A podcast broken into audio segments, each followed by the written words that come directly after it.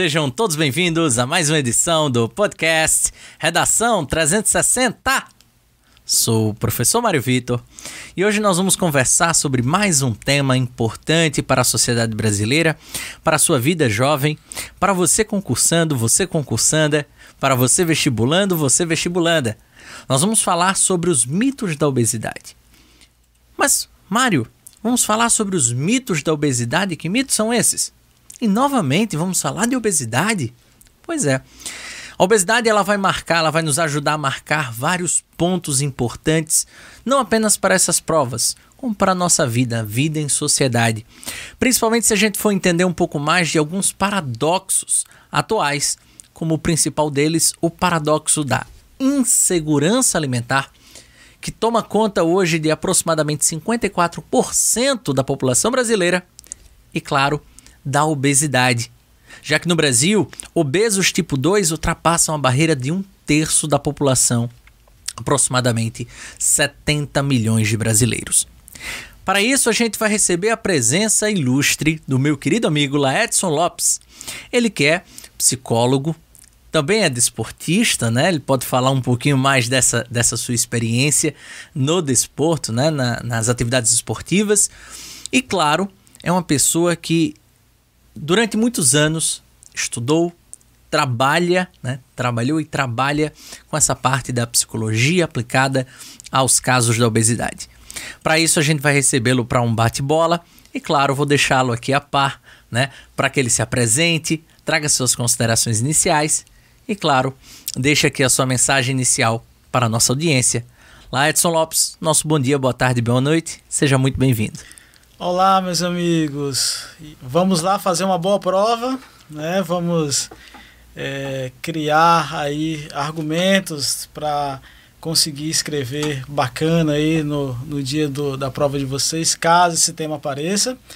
Bem, como meu amigo Mário Vitor já falou, me chamo lá Edson, sou psicólogo, trabalho há 17 anos na temática da obesidade, na temática da cirurgia. É, mas hoje a gente vai bater um papo aqui sobre os mitos da obesidade. Eu sei que nós já conversamos um pouco é, sobre cirurgia né, com o Dr. Carlos Alexandre, mas hoje nós vamos é, falar um pouquinho mais sobre obesidade. Verdade, querido Laedson, né? Nosso muito obrigado pela sua presença hoje.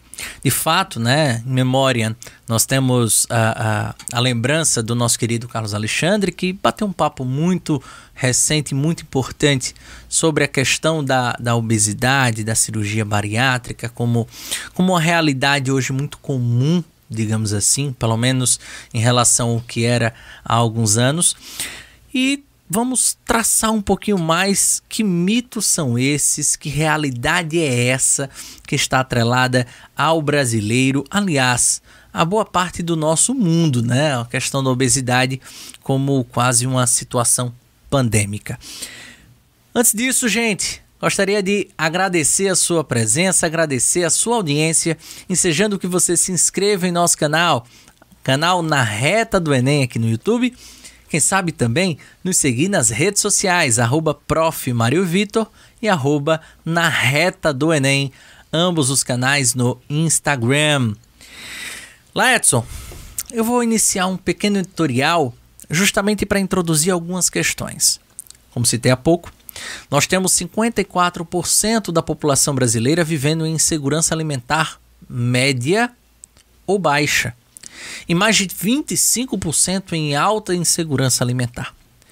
Para o ouvinte que não sabe, o espectador que não sabe o significado desse termo, insegurança alimentar tem muitas conjunturas, mas ligadas essencialmente ao Brasil, nós temos o fato de a sociedade, ou per, perdão, uma parcela dela, né, as famílias, que não tem acesso necessariamente ao alimento de uma maneira constante, nas três refeições diárias ou até mesmo durante um dia inteiro.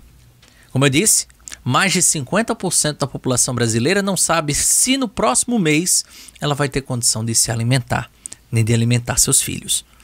Ao mesmo tempo que nós temos essa realidade terrível, que foi amplificada por conta da pandemia e outros problemas mais, como inflação e assim vai, nós temos também a questão da obesidade.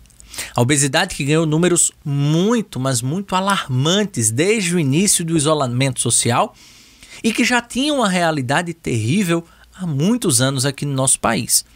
Como citei há pouco, mais de um terço da população está num tipo de obesidade acima do sobrepeso.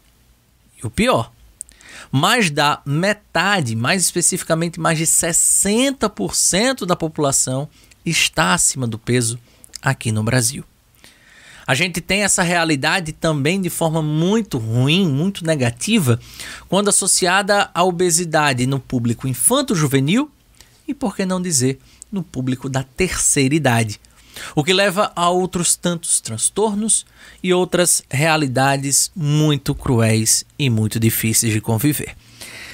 Lá, Edson, sobre esse paradoxo entre pobreza, obesidade, como é que a gente pode enxergar essa questão, defini-la e principalmente encontrar caminhos para diminuí-la em nosso país? Muito bem, Mário. Esse paradoxo é um paradoxo realmente bastante interessante que nós devemos é, realmente ter uma reflexão significativa na nossa sociedade. Né? É, esse, essa situação da insegurança alimentar versus a obesidade, né, o que é, pode causar uma certa estranheza quando a pessoa está uh, um tanto que desapercebida e aí, ah, escuta, não sei se eu vou é, ter uma condição de me alimentar, né, esse número tão grande como você citou, mas ao mesmo tempo nós encontramos um aumento é, exponencial da obesidade na nossa sociedade. Então, como é que fica essa ideia de, em tese, muita gente não ter uma, um alimento disponível, é, mas ao mesmo tempo a gente tem a obesidade aumentando. Ora, é, não está aí dito que a obesidade é uma questão de se comer muito. Então, como é que as pessoas estão comendo pouco e estão se tornando obesas, né? Então, isso é um paradoxo muito interessante e é um mito, então, que a gente já tem que começar a pensar, né? E por que não reconstruir, desconstruir inicialmente e reconstruí-lo. É, a obesidade ela não está apenas associada a uma alimentação de grande volume a obesidade é uma complexidade humana, né, por assim dizer, tanto de ordem física como de ordem mental, é, e ela está associada a vários fatores. Né? Então, nós podemos encontrar pessoas que são obesas, mas que elas têm, por exemplo, aspectos significativos de desnutrição. Então, elas estão ali acima do peso mas nutricionalmente falando, elas não estão em uma boa condição. Porque a qualidade do alimento também deve ser levada em conta. Então, muitas vezes, diante desse problema da insegurança alimentar, é, as pessoas acabam comendo aquilo que está à disposição, à disposição né? né? Sim. É, e nem sempre aquilo que está à disposição vai ser algo saudável. Então a gente também precisa discutir. Isso é uma discussão muito ampla, né? porque nós é, observamos aí é, parcela da sociedade que faz algumas campanhas para doação de alimento, é, para alimentar as pessoas. Até o simples ato né, de você parar o seu carro ali no sinal, abaixar o vidro e doar ali um alimento é, claro que para quem não tem nada o que comer, muitas vezes receber aquele alimento, independente do que seja, é algo que vai ser importante. Mas é, nem sempre, né, do ponto de vista nutricional, aquele alimento vai ser um alimento é, bom para Sim. aquela pessoa. Lá, Edson, é muito interessante essa sua analogia, porque ela, ela nos faz entender um pouco mais sobre a alimentação, né? Ah, Alimentar-se simplesmente pelo fato de se alimentar não significa muita coisa. Acredito que é, é, está muito claro para nossa audiência. A alimentação precisa ser rica em nutrientes e nutrientes que nos faça necessariamente uh, uh, ter condições de aguentar rotinas, de aguentar ritmos frenéticos de trabalho ou de simplesmente de viver, de sobreviver. E aí é interessante essa sua análise, por quê? Porque a insegurança alimentar é exatamente a grande causadora deste fator. Né?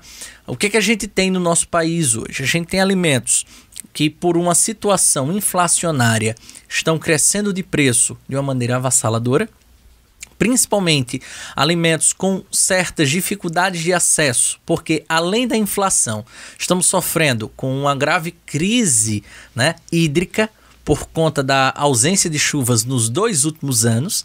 Então, isso está incidindo diretamente na alimentação do brasileiro. E terceiro ponto, somos um país rico na produção agrícola, mas temos boa parte da nossa produção voltada para a agroexportação. Ou seja, o que fica aqui não necessariamente seria, digamos assim, a parte boa, a parte necessariamente rica para abastecer todo o nosso povo. Então o que acaba acontecendo? Escassez de alimento, junto de uma desigualdade social, somada a principalmente um, um desconhecimento, né, talvez uma deseducação alimentar, nós temos essa realidade tão cruel, não é mesmo? Quer falar alguma coisa? Sim, Mário. Eu aproveito também para levantar um outro ponto de reflexão. Quando a gente, quando você utilizou esse termo aí, o alimentar-se, eu gostaria também de puxar para o alimentar-se da, da alma também, do acolhimento. Isso é uma coisa também muito interessante. É, eu acabei de falar sobre esse ato né, de doação. Caridade, né, né? Da caridade, mas muitas vezes também no próprio núcleo familiar ocorre é, essa substituição desse alimento. O que, uhum. que eu estou querendo dizer? Muitas vezes deixa de se alimentar a atenção, o carinho, o afeto, o amor e substitui-se isso por um pacote de biscoito recheado. Uhum. É, então, o simples fato de doar ali, de disponibilizar ali para aquela criança, para aquele adolescente, um alimento que ele goste de comer, isenta muitas vezes o ato de alimentar aquele ser com uma outra necessidade básica e, e fundamental que é exatamente essa, essa atenção, esse afeto. Uhum. É, e isso também é um dos fatores que pode ser desencadeador da obesidade. Interessante, tá, Edson? Vou até é, é, é, tentar linkar né, é, essa, essa ideia, esse argumento interessante, que serve inclusive para a sua redação, para entender um pouco mais da associação entre essa questão comportamental, essa questão afetiva, e um tema que foi inclusive associado ao Enem 2020, né? Lá Edson, como bom psicólogo, deve saber que o Enem passado trabalhou com, uh, com o tema doenças mentais. Sim. E a gente conversando de uma maneira prévia, passou a entender que o tema doenças mentais incita exatamente essa preocupação com a saúde mental. E eu fiquei com isso martelando na cabeça lá, Edson. Se as doenças mentais, sejam depressão, transtorno da, da ansiedade, o transtorno da bipolaridade e assim por diante, são doenças e são doenças sintomáticas. Né? Nós podemos dizer que a obesidade também se encaixa nessa realidade de ser uma doença e ser uma doença também sintomática? Certamente, Mário, certamente. É, nós temos uma, uma outra, um outro paradoxo aí, né, da, da obesidade ser uma manifestação tão complexa da humanidade, é, mas a gente está sempre é, é, recaindo sobre uma solução simples para conter a obesidade. Né? Então é muito comum a gente escutar aí na sociedade, ah, é para não ser obeso, basta fechar a boca, basta fazer atividade física. É, e aí a gente acaba perdendo a oportunidade de enxergar com mais é, profundidade o que de fato é esse problema tão grave e tão importante. E aí entra nesse ponto de discussão é, essa questão, essas questões também emocionais, é, as questões relacionadas à psique humana, né? Então é, você pega uma doença, uma patologia como por exemplo a ansiedade, né? E que é algo extremamente é, do dia a dia das pessoas. A gente, inclusive, utiliza esse termo é, de ansiedade é, como um, um, termo muito corriqueiro, né? Assim, muitas vezes a gente nem remete isso a uma psicopatologia, né? Porque a ansiedade ela é comum ali do nosso dia a dia. Ah, eu estou ansioso porque vai começar o programa é, de TV favorito. Mas quando a ansiedade ela passa, por exemplo, a ter um aspecto patológico, né? É, ela pode ter vários desencadeadores. Um desses desencadeadores, por exemplo, é a obesidade. Mário, uma curiosidade, eu quando eu comecei a trabalhar, quando eu comecei a estudar né, com obesidade, eu achava que eu iria receber no meu consultório vários pacientes, eu achava que a maioria deles é, viriam com transtorno de compulsão alimentar. Né? Então eu é, lá no início da minha carreira, eu achava que isso era uma relação direta, né? Então, uhum. compulsão alimentar e vai ter obesidade. E Mas... não é? E não é? pois é, Mário. É, eu aprendi né, com o longo do tempo e, na verdade, o transtorno é, psicológico mais comum, aquele que a gente mais recebe no dia a dia de pacientes com obesidade, é exatamente o transtorno de ansiedade. Hum, então, interessante esse link, né? O transtorno da, da ansiedade provoca, então, vamos lá. Se eu tiver enganado, me corrija. Provoca, então, a criação de certos comportamentos compulsivos para alívio do estresse, para alívio do, sei lá, da própria ansiedade. E dentre esses comportamentos compulsivos vem a compulsão alimentar. É essa a sequência? Não necessariamente esse termo compulsivo. Tá? Uhum. Vamos falar um pouquinho sobre ansiedade. Né? A uhum. ansiedade ela é, é uma alteração né, no nosso sistema límbico. Ela tem uma relação muito direta com o nosso sistema límbico. Certo. É, e aí a gente acaba buscando uma compensação prazerosa é, diante daquela angústia que a gente está sofrendo. Tá?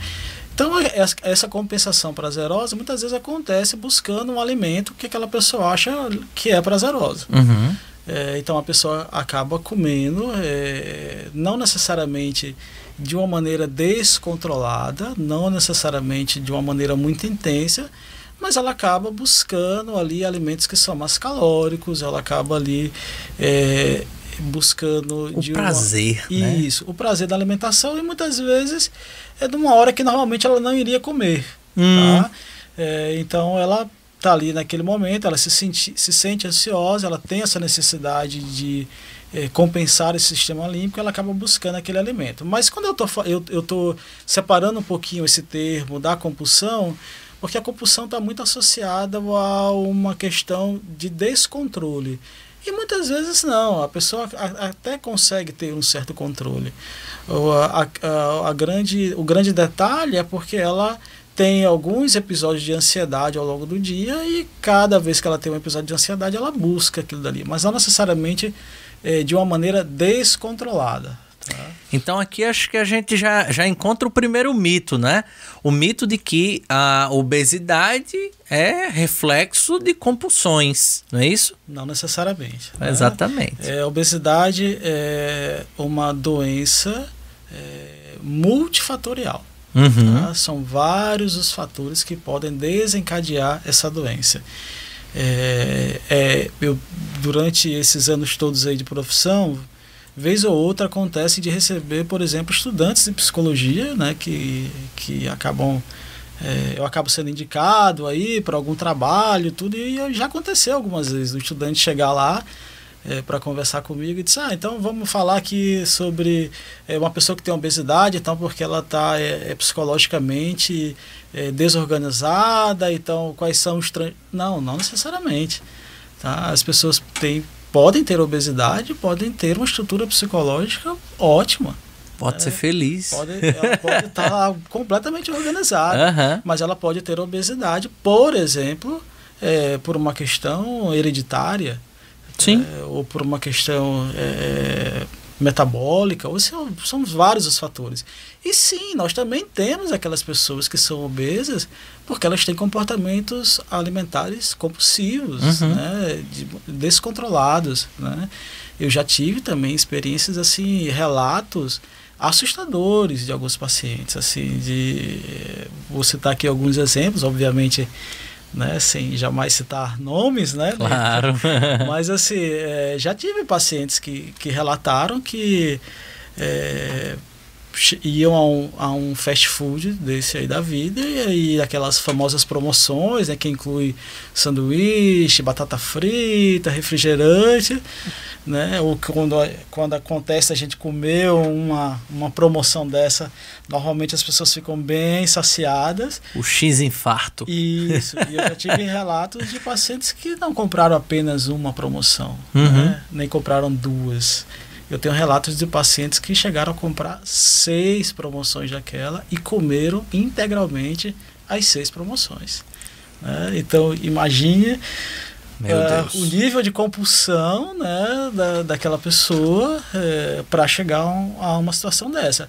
Mas eu também tenho relatos de pacientes que eles me falam o seguinte: ó, eu sou tido como uma pessoa mentirosa, porque ninguém acredita que eu só como essa quantidade de comida, ninguém acredita uhum. que eu uhum. como de maneira saudável, que eu como salada, uhum. que eu como alimentos grelhados, assim, que eu, que eu me alimento bem, é, e mesmo assim sou obesa. E sim, acontece de pessoas terem uma alimentação excelente, muito boa do ponto de vista nutricional, mas mesmo assim terem obesidade. Interessante demais, tá lá, Edson? É, porque isso me traz duas reflexões paralelas. A primeira delas é exatamente a aquela histórica. Fulano é magro de ruim, né? Mas, rapaz, aquele cara, eu sou obeso, tá aqui meu prato, né? Um prato nutricionalmente falando, digamos assim, correto, um prato bacana.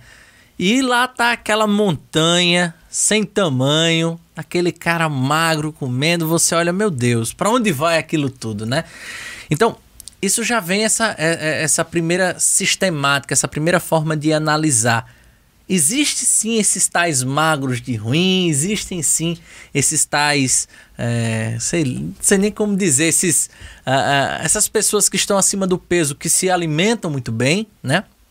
Ao mesmo tempo que a gente tem pessoas que durante a vida inteira foram atletas, que tiveram sempre comportamentos uh, muito ligados à atividade esportiva, são referências, né? Você pega o exemplo do Ronaldo, que trouxe uma Copa do Mundo para nós e durante a carreira inteira sofreu com peso, né? Sofreu com a ideia de que ele estava sempre acima do peso e mesmo assim foi um atleta durante toda a sua vida de altíssima qualidade e dentre eles, dentre ele tantos outros. E aí me vem a questão: por que, que isso acontece lá, Edson? Por que, que a gente tem tanta essa duplicidade? Mais uma vez um paradoxo, mais uma vez um mito. Pois é, Mário, isso é, isso é algo realmente assim, é. muito interessante. Né? Então, primeiro a gente precisa meio que explodir um pouco dessa, dessa relação que é muito comum a sociedade fazer, essa relação direta da obesidade com o alimento. Uhum. E é importante eu deixar aqui isso bem destacado. Eu não estou aqui falando que é, não existe essa relação. Uhum. Essa relação ela existe. Porém, não é somente essa relação é, que, que da, do alimento com a obesidade. Então, uhum. isso que você falou do mago de ruim, né, que tanta gente conhece, é algo que a gente vê muito assim. Eu vou falar aqui alguns pontos interessantes, né? Então, é, tem pessoas que têm uma alimentação de baixa qualidade, que comem de uma maneira com um grande volume e mesmo assim elas não têm um excesso, por exemplo, de tecido adiposo. Né? Uhum. Então, ou seja, elas não têm um excesso de peso e elas é, não têm um índice de massa corporal elevado. Uhum. Né? Então, é, a, é, aquela pessoa ali ela é considerada uma pessoa não obesa. Né? Considerada, depois eu vou explicar porque eu estou falando esse termo considerada. Tá? Certo. É, então, ela está comendo alimento de baixa qualidade, de uma grande intensidade e ela é magra tem pessoas que, que têm esse aspecto, né? Por outro lado, a gente também tem um contrário. Tem pessoas que comem um volume é, assim pequeno, né? Um alimento saudável, né? E tem obesidade, uhum. né? É, como eu já falei há, há pouco. Então, é, e tem pessoas que comem muito é, e são obesas. Você tem pessoas que comem pouco e, e são, não são, são magras, né? É. Então a gente vai encontrar todos os cenários. Não é algo tão simples, não é algo que tem uma receita absoluta. Inclusive, todas as vezes que a gente escutar assim, ah, é aqui uma receita super fácil para vencer a obesidade, já vamos uhum. desconfiar, porque nós estamos falando de algo extremamente complexo. Uhum. Né? É, então, é, aquela pessoa que ela come bem, come um alimento que não é tão, uma qualidade não tão boa e ela é magra, esse que a gente está falando de magro de ruim, é, que eu falei que aquela, essa pessoa ela é considerada é, não obesa, é, a gente coloca entre aspas esse considerado, né? Porque hoje a gente tem aí uma, uma série de trabalhos científicos, né, que apontam em que é possível, inclusive, uhum. que aquela pessoa, que uma determinada pessoa seja obesa ainda sendo magra. O que, que é isso? Como assim? Agora eu não estou entendendo nada. Deu um, deu um, um, um bug aqui na cabeça. isso. É, porque os fatores que vão desencadear essa doença, obesidade, eles já podem existir naquele organismo mesmo antes das pessoas terem aquele acúmulo de tecido adiposo, uhum. mesmo antes das pessoas terem um índice de massa corporal elevado. Uhum. Então, em determinado momento da vida daquela pessoa, ela pode estar fazendo uso daquela alimentação ou daquele estilo de vida, ser magra, mas aquilo pode não perdurar muito sempre, tempo. Tá? Então, ela pode de uma hora para outra desencadear é, os fatores que vão levar à obesidade. E o que é ainda pior, né, digamos assim, é que a, as pessoas podem ter é, os efeitos aí de, das comorbidades da obesidade até antes mesmo do, do acúmulo do tecido adiposo. Né? Sim. Então, é, é, eu estou falando aqui de comorbidades associadas às relações interpessoais também. É, isso pode gerar nela é, complicações do ponto de vista psicológicos, do ponto de vista orgânico, é, metabólico, enfim. Lá, Edson, deixa eu interromper aqui, porque está me surgindo uma, uma questão que, que para mim é muito, muito chave, né? Uh, a internet ela nos ajudou a entender algumas situações, ao mesmo tempo que ela nos levantou algumas questões que, que são tanto quanto complexas de serem determinadas. Por exemplo, a primeira questão é a popularização do termo gordofobia, né? que é de fato um problema, um problema que, que, que existe historicamente, de preconceito à população obesa, né? principalmente por ela não estar de acordo com, entre muitas aspas, um determinado padrão estético. Ao mesmo tempo que ela racionalizou uma ideia que eu não sei dizer se é correto ou não, vou pedir inclusive a sua posição, de que a obesidade não é uma doença. E, sendo muito honesto, da forma leiga com que eu estou aqui conversando, batendo esse papo com você, como se estivéssemos tomando um café meramente. A obesidade é uma doença? Não é uma doença. Você falou que ela é causada de forma multifatorial. Se ela tem né, diversas causas, quais são as principais consequências que a obesidade pode trazer. Então, explica um pouco mais para a gente. Perfeito. De maneira bem rápida, né, para depois a gente alongar um pouco mais, obesidade é uma doença. Tá? É muito importante que a gente não tenha dúvida nesse entendimento. obesidade é uma doença, obesidade tem CID, né, como a gente... É, o que é, é CID? Explique para a audiência. É, é, o código de identificação das doenças, tá? Certo. usado mundialmente. Né? O CID da obesidade é barra 66, é IFE 66. Né? Uhum. É, obesidade é uma doença. Tá? Certo. E isso que você está falando aí da, da gordofobia né? É, existem movimentos aí do, do Body Perfect, ou seja, Sim. tem uma série de, de questões que a gente vem discutindo. É, e é importante que a gente faça uma reflexão de fato adequada para o problema. Tá? Uma coisa é eu trabalhar a aceitação das minhas particularidades corporais tá? Certo. É uma cicatriz que eu tenha por um determinado acidente, é, ou uma condição anatômica específica. Eu acho que isso é muito importante, a gente trabalhar é, a nossa Se aceitação, aceitar, né? isso, que a gente possa viver de uma maneira mais leve, feliz. Mas uma outra coisa completamente diferente é eu ser portador de uma doença com repercussões muito sérias e eu simplesmente é, tentar maquiar essa doença Uhum. numa ideia de que eu devo aceitar o meu corpo da forma como ele está. Não.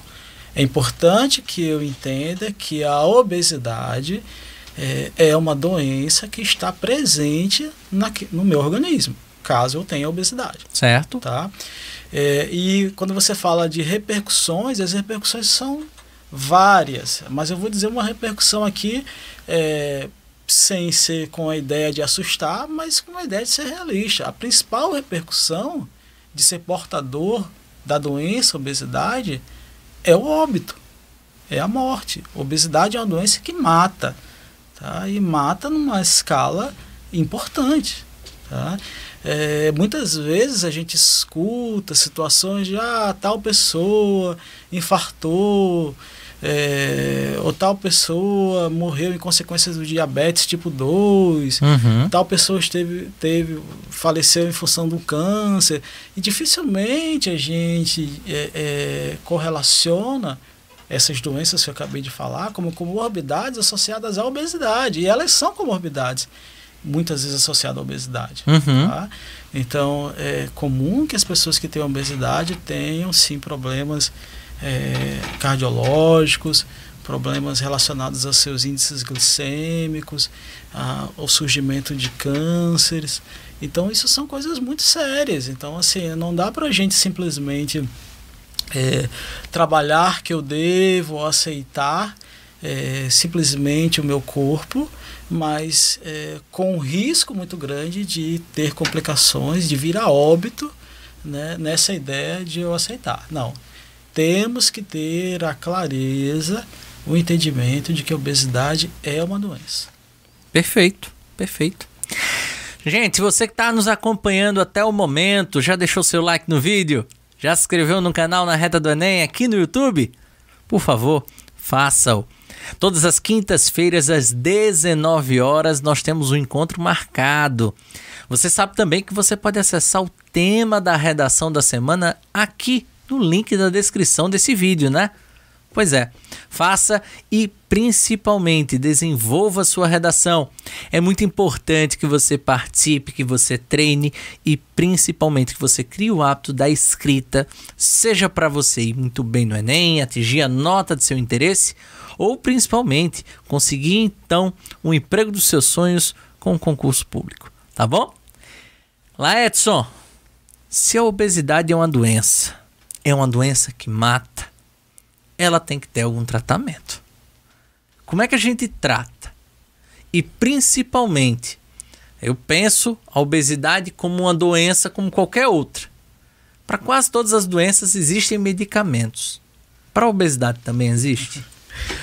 Perfeito, Mário. Vamos lá. Então eu vou falar, eu vou começar falando um pouquinho da parte que me cabe como psicólogo, né? Certo. Então assim, é, dentro do aspecto da complexidade da obesidade, como eu falei, ela tem uma origem multifatorial, tá? E um dos fatores, ou dos é, os fatores, né, existe um grupo de fatores Uhum. relacionados às questões emocionais, às Uhum. questões psicológicas. Certo? Então, sim, é possível que determinada pessoa que seja identificado esses fatores como desencadeadores, é, é possível que elas é, se submetam a um processo psicoterapêutico que ela tenha bons resultados ali no controle é, daquela disfuncionalidade. Tá? Uhum. Da mesma forma, eu diria que é, identificado que a causa da obesidade naquele indivíduo é uma questão é,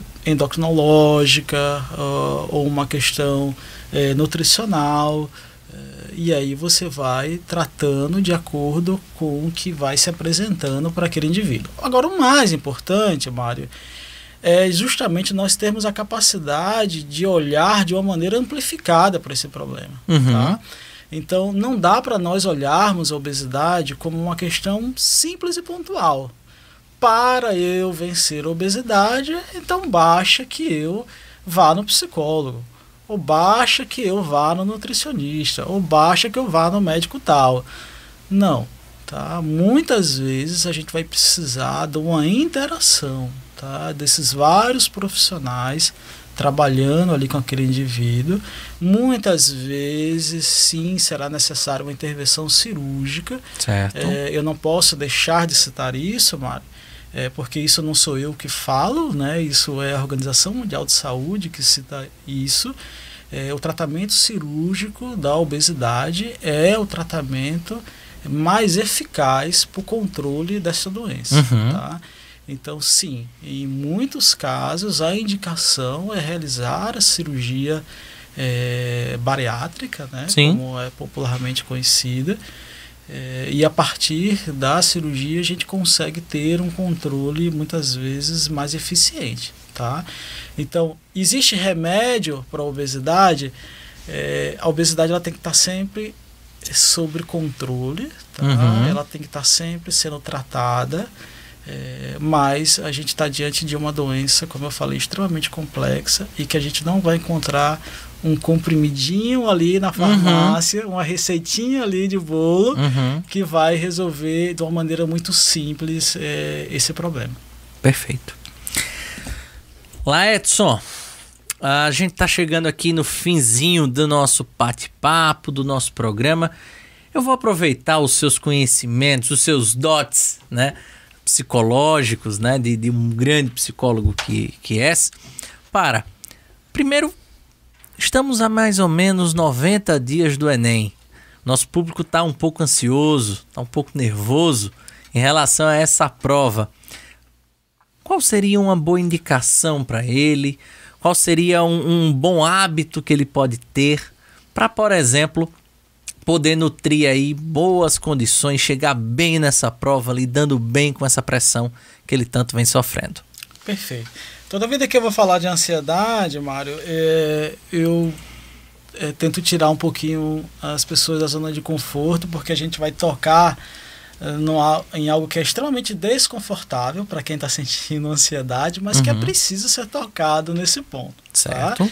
É, eu vou aqui começar fazendo uma definição é, um pouco mais simplória, digamos assim, da ansiedade. Mas ansiedade, toda vida que nós temos ansiedade, nós temos a emoção do medo. Né? Uhum. Então, a ansiedade é o medo daquilo que está por vir, ou o medo do futuro, ou o medo do desconhecido. Uhum. Né? E é algo extremamente esperado para quem vai fazer uma prova, né? sentir esse medo. Uhum. É o medo básico daquela pessoa é não ser aprovada, né? é não ter um bom resultado. Né? Uhum. E esse medo muitas vezes gera uma angústia tamanha né, que acaba tornando uma, uma certo aspecto de incapacidade de estudar, de se concentrar, né, de conseguir lembrar de alguma coisa. Uhum. Então eu diria né, para as pessoas que estão aqui nos vendo, que estão nos, nos ouvindo, que uma das coisas fundamentais para que a gente consiga ter um bom controle emocional é exatamente ir naquilo que nós estamos com medo. Uhum. Comece a pensar quais seriam as possibilidades, quais seriam as estratégias de vocês caso vocês não fossem aprovados. Né? Trabalhem isso, trabalhem as alternativas. Ah, lá, Edson, você está sendo pessimista? Você está querendo que eu não faça? não, de maneira nenhuma. Eu quero exatamente tornar esse efeito desagradável, que é a não aprovação, algo controlado, algo que você possa ter alternativas para é, lidar caso aquilo aconteça. Uma vez trabalhando, pensando sobre essas alternativas, a tendência é que o indivíduo ele se tranquilize, ele fique mais calmo e aí sim nós vamos começar a trabalhar os aspectos de aprovação, uhum. né? ou seja, aquilo que ele pode fazer para ser aprovado, uhum. é, identificar de que maneira ele consegue aprender. É, é, muito importante que a gente entenda que nem todo mundo vai aprender da mesma forma. É verdade. Nem todo mundo vai ter o mesmo resultado se fizer aquilo que eu escutei, que tal pessoa fez. cada um tem as suas particularidades, cada um precisa aprender a forma que é mais eficiente para si, tá? Então, é, fiquem atentos a isto, é, experimentem formas diferentes de estudar, experimentem formas diferentes de aprender, testem aquilo que está sendo mais eficiente para vocês e se dediquem. Né? É muito importante, é, não tem outra palavra. É, a, na minha época, né, que estava fazendo vestibular, Uhum. eu teve uma, uma grande palestra aqui em Natal, e, Uhum. assim, numa coisa de encher ginásio, né, de uma pessoa muito conhecida, né, e eu me lembro que eu paguei lá um bom dinheiro para assistir aquela palestra, e no final o que eu pude sair é que a pessoa me disse assim, ó, para passar tem que estudar. Sim, é, para passar tem que estudar, mas é mais do que estudar. A gente precisa de alguns é, de algumas estratégias e principalmente nesse nisso que eu estou falando de nós entendermos o que, que é mais eficiente para nós. Incrível, Laedson. Eu gostaria de aproveitar esse ensejo final né, do nosso programa para dizer a você que está aqui nos acompanhando, que vai fazer essa prova, que um dos pontos principais, né, pelo que eu venho vivendo, acompanhando nesses últimos 10 anos de trabalho com o Exame Nacional de Ensino Médio, de trabalho também com concursos públicos, é de que você precisa ter um objetivo muito claro. Não é o simples fato de, ah, eu quero passar para dar orgulho a meus pais. Não é o simples fato de eu quero passar porque quando eu passar eu atingi o meu objetivo. Na verdade, esse é apenas o início de qualquer que seja o seu objetivo. E eu quero passar para mostrar às pessoas do que eu sou capaz. Mas capaz de quê? Será que sua capacidade se limita meramente a ir bem numa prova? Acredito que não. Acredito que quando você traça um caminho, um objetivo, isso pode se transformar no seu grande desafio e no seu grande combustível.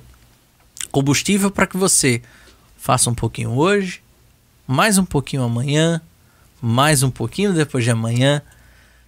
Tente lidar bem com suas pequenas frustrações, tente lidar também bem com suas pequenas vitórias, sabendo que é uma caminhada e que nesses 90 dias até a prova, 80 e poucos dias mais ou menos, você precisa acordar no próximo dia e fazer sempre mais do que fez hoje. Então essa é a sua missão. Se você for aprovado, se você não for aprovado, são coisas do destino. Não muitas vezes nem nos cabe. Mas se você deu o seu máximo, se você traçou sua linha e começou a caminhar de acordo com o que você considera ser correto, saiba que mais cedo ou mais tarde o seu resultado vai chegar. Tá bom? Lá, Edson, nosso muito obrigado por essa sua presença de hoje. Você gostaria de deixar alguma mensagem final para nossa audiência?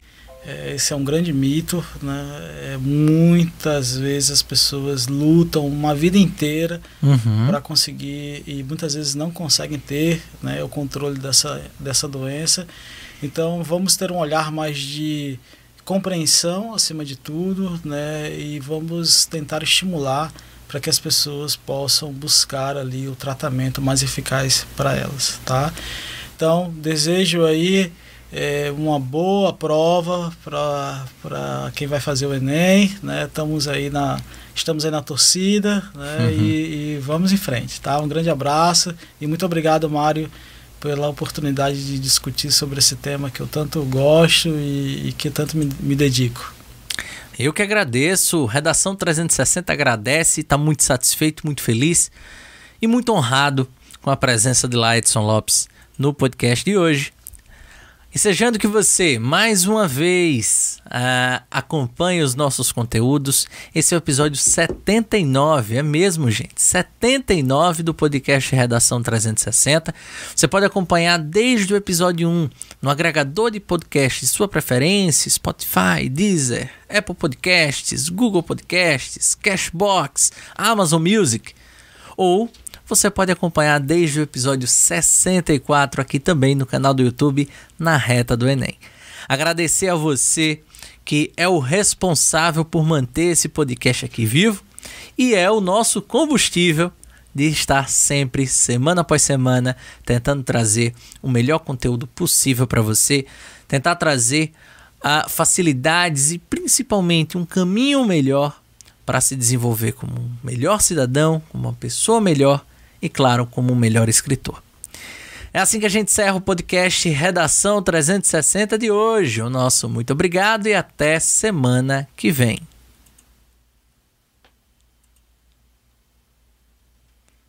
Amores.